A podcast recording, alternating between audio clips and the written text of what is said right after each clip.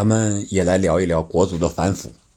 这两天国足的反腐可以说是愈演愈烈，从主教练到足协主席这一串走了很多人，抓了很多人啊。有的人说，这个中国足球应该从足协主席抓起，啊，这个一语双关啊，确实有道理。其实这件事呢，很多年前呀，白岩松就讲过这个问题。那么，大家可能愿意听的是啊八卦的新闻啊，谁谁谁又被抓了，某某某个高官由于和中国足球扯到关系也被抓了，还是前某某某某啊。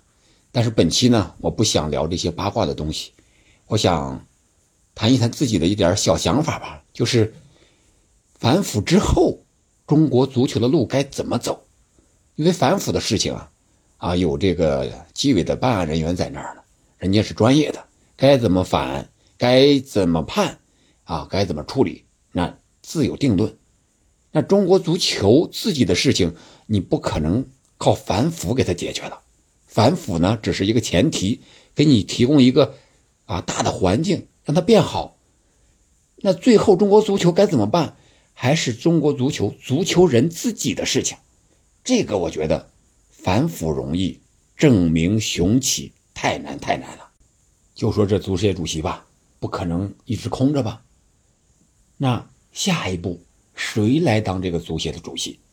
什么人当合适？这就是一个摆在现实的啊一个最紧迫的问题啊，是吧？你一个行业你没有了领头人、领军人物，那你这个怎么干呀？你看，现在报纸上也报道了啊，有的这个媒体上也说了啊，有的人还是认为选这个体育总局体制内的啊这个人啊能够啊确保呢好协调、好沟通啊。再者呢，在体制之内也不容易出事儿，至少不会出大事。那我就要问了，你选一个足协的主席，你仅仅是为了保证不出事儿、不出大事吗？那你这个足协主席是干什么吃的？那谁当了？找个傻子都行了，是吧？只要不爱财不爱色的啊，这个都能当。你这足协主席是带领大家干事振兴中国足球的，可不是放在那儿保证不出事儿的。你这样，我觉得这个选人的标准是不对的。你就应该开拓一下思路，是请这个有职业背景的这些专业人士啊，还是体制内的人呀，还是海选呀？大家这个投个票啊。还是参加过世界杯的这些老将们呀，口碑好的呀，等等等等，我觉得，包括你规划一个足协主席行不行啊？让外国这些个有能力的人，不光是当主教练，还要当足协主席，相当于外包。中国足球不是不行吗？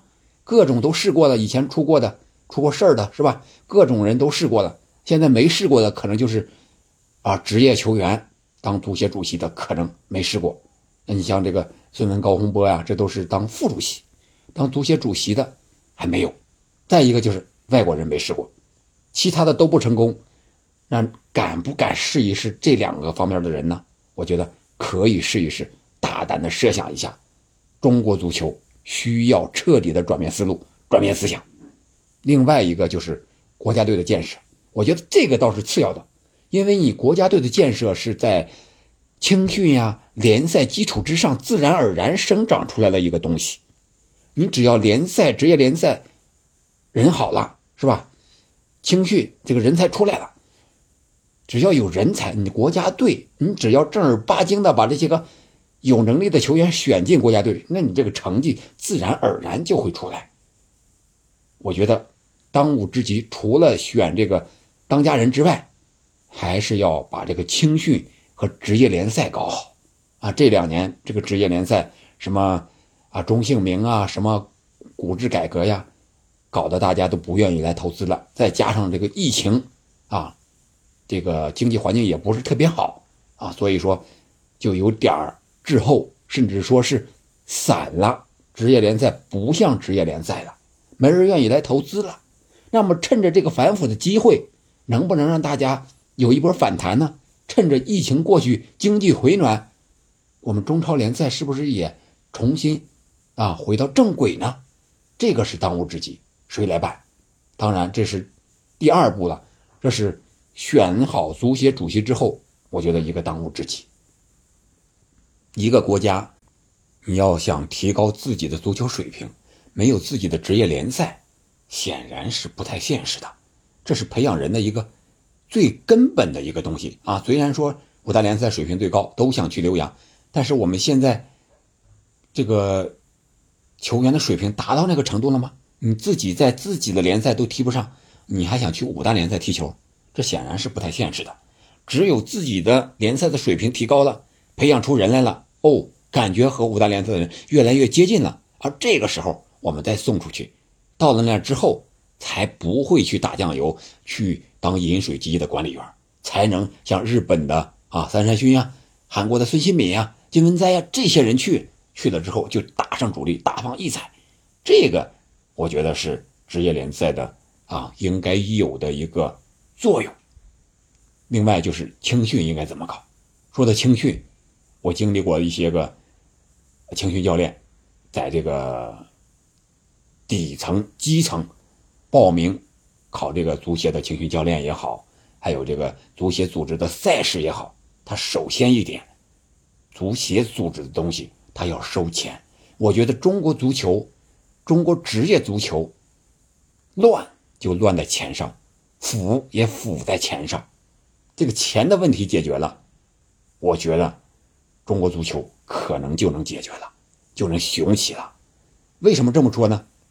呃，听朋友也说过啊，我自己也经历过一些事情，就是，啊，中国足协报的一些什么班啊，搞的一些什么班啊，你只要报名，哎，你先出钱，把这个钱到位了，然后啊，组织几天学习啊，给你发个证，然后足协组织的这个联赛呢，要报名啊，先报名费啊，报名费了来了之后，好，然后组织几轮联赛啊，然后让大家踢一踢，哎，一年过去了，联赛完了。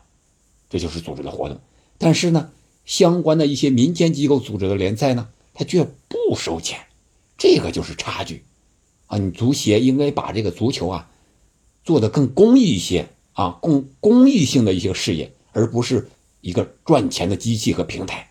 现在大家把这个搞反了，特别是足协这一块为什么他这么多腐败的呢？他觉得这个是一个大蛋糕、大市场，有钱可赚，所以都往里钻。钻进去之后，那就是都是分蛋糕分钱，这你能不腐败不出问题吗？是不是？我觉得中国足球败，最重要的就是败在这个钱上。君子爱财，取之有道呀！你不能把足球当成赚钱的工具啊，更多的应该当成一个公益的事业来搞。只有这样的话，我觉得中国足球才可能有出头日那一天。总之吧，我觉得足协主席这个位置还是非常重要的，嗯，不可能长时间的缺席下去。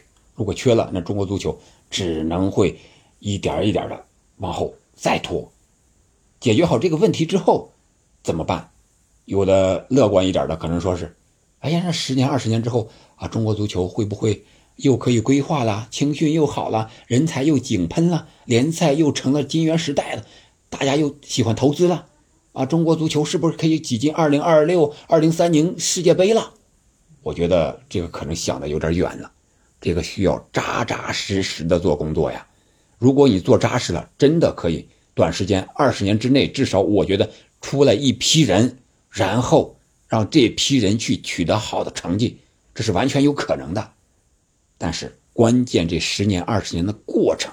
能不能不折腾？能不能不再像现在这样再腐败下去？你不可能让中纪委啊来给你管中国足球的发展吧？他只多给你扫扫腐是吧？啊，把这个环境给你打扫干净了。至于怎么你自己发展，还是靠你自己的事情。我觉得这个是更难，也是更需要中国足球去思考去做的这一件事情，那就是。反腐之后的路该怎么走？好了，本期我们就聊到这儿吧。感谢您的收听，欢迎大家一起为中国足球支支招，到底该怎么办才能让中国足球早日雄起？